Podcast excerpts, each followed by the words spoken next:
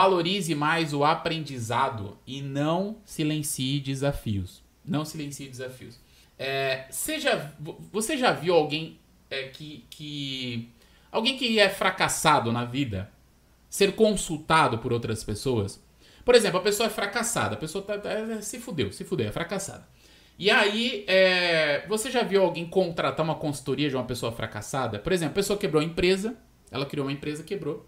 E aí ela oferece um serviço de consultoria para ensinar o que não fazer. Já viu isso? Não, né? Claro que não, você nunca vai ver isso aí. Por quê? Nós sempre queremos buscar consultoria, mentoria e coisas do tipo a, com pessoas que obtiveram sucesso. E até então isso está correto, eu acho que isso é fundamental. Porém, existe uma perguntinha que a gente esquece de fazer para essas pessoas que tiveram sucesso. Sabe qual é a perguntinha? O que eu não devo fazer? Essa é uma pergunta fundamental para evitar passar por erros e problemas que as outras pessoas já passaram que você pode evitar. Aí entra uma coisa muito foda sobre alcançar uma visão de futuro. Muito foda. Você não vai conseguir chegar nos seus objetivos sem passar por desafios. E desafios, é, desafios implicam em você também fracassar, não só gerar resultados. Quantos fracassos você já teve aí na sua vida aí que você nem utilizou isso a seu favor? Se eu perguntar para você hoje, se eu pedir para você é, relacionar para mim uh, cinco momentos de vitórias que você teve na vida, cinco momentos de vitória e cinco momentos de fracasso. Adivinha qual que você vai pensar primeiro? Você vai pensar nas vitórias, porque aquilo marcou você, né? Putz, quando eu comprei meu carro, putz, quando eu fiz aquilo. Para o fracasso, você vai demorar mais tempo para lembrar. Porque o seu cérebro naturalmente tende a querer esconder aquilo que machuca.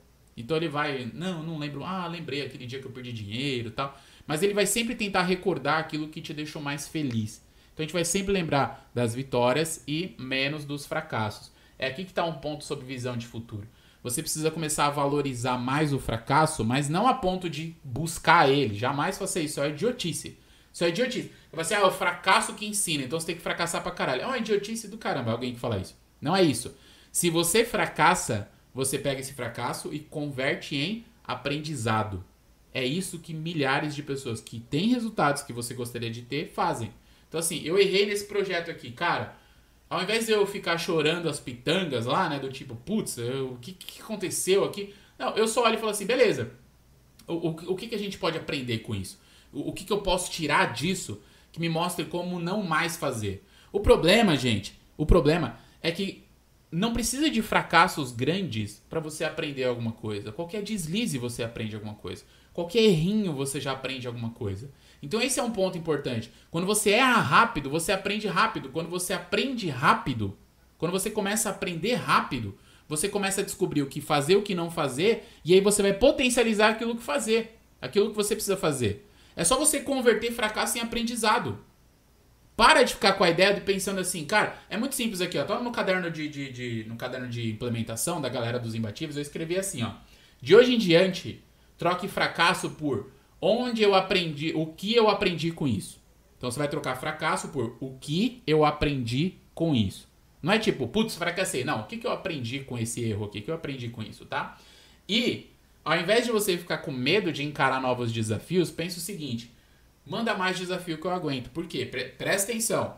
O desafio precede o fracasso ou sucesso. Você tem 50% de chance de ter resultados e 50% de chance de se fuder. Só que você precisa encarar mais desafios. O que é encarar desafios, Chico? É você subir a barra um pouquinho. Então, assim, colocou um objetivo pro próximo ano, sobe a barra um pouquinho, velho. Ah, me dá um exemplo, eu vou te dar um exemplo. No primeiro ano que eu comecei a ler bastante, eu coloquei um objetivo de ler, era de ler 12 livros em um ano. 12 livros. Aí eu pensei, 12 livros é fácil, né? Eu leio um livro por mês, pá. Beleza. Só que eu tava incomodado com aquilo que eu falei, porra, eu acho que isso aqui tá vai me gerar resultado, mas eu vou tentar subir a barra. Então eu subi a barra para 18 livros. Conforme eu subi a barra, eu tive que me dedicar mais. E no primeiro ano eu li 48 livros. Por quê? Porque eu percebi que eu tinha desenvolvido uma forma de fazer aquilo. Eu descobri o que estava dando errado na hora que eu estava começando a aprender, né? E é muito importante aprender a aprender, tá? Isso é uma coisa muito importante, porque a gente vai fazer uma live sobre isso, como aprender a aprender, tá? Existem várias formas. Eu tenho algumas para mim são, são fundamentais, funcionam muito bem. Então, aprender a aprender é algo fundamental para sua jornada de construção de visão de futuro, tá? E aí, quando eu comecei a ler bastante, eu percebi que eu tinha desenvolvido uma técnica mais rápida, tinha errado no começo, tinha evitado o fracasso porque tinha aprendido com ele, e aí acabei acelerando para conseguir aprender mais. Então, de, de, de 12 livros, que era a minha meta, aumentei a barra para 18 acabou terminando o, o ano com 48 livros. Por quê? Simplesmente eu subi a barra um pouquinho, tá?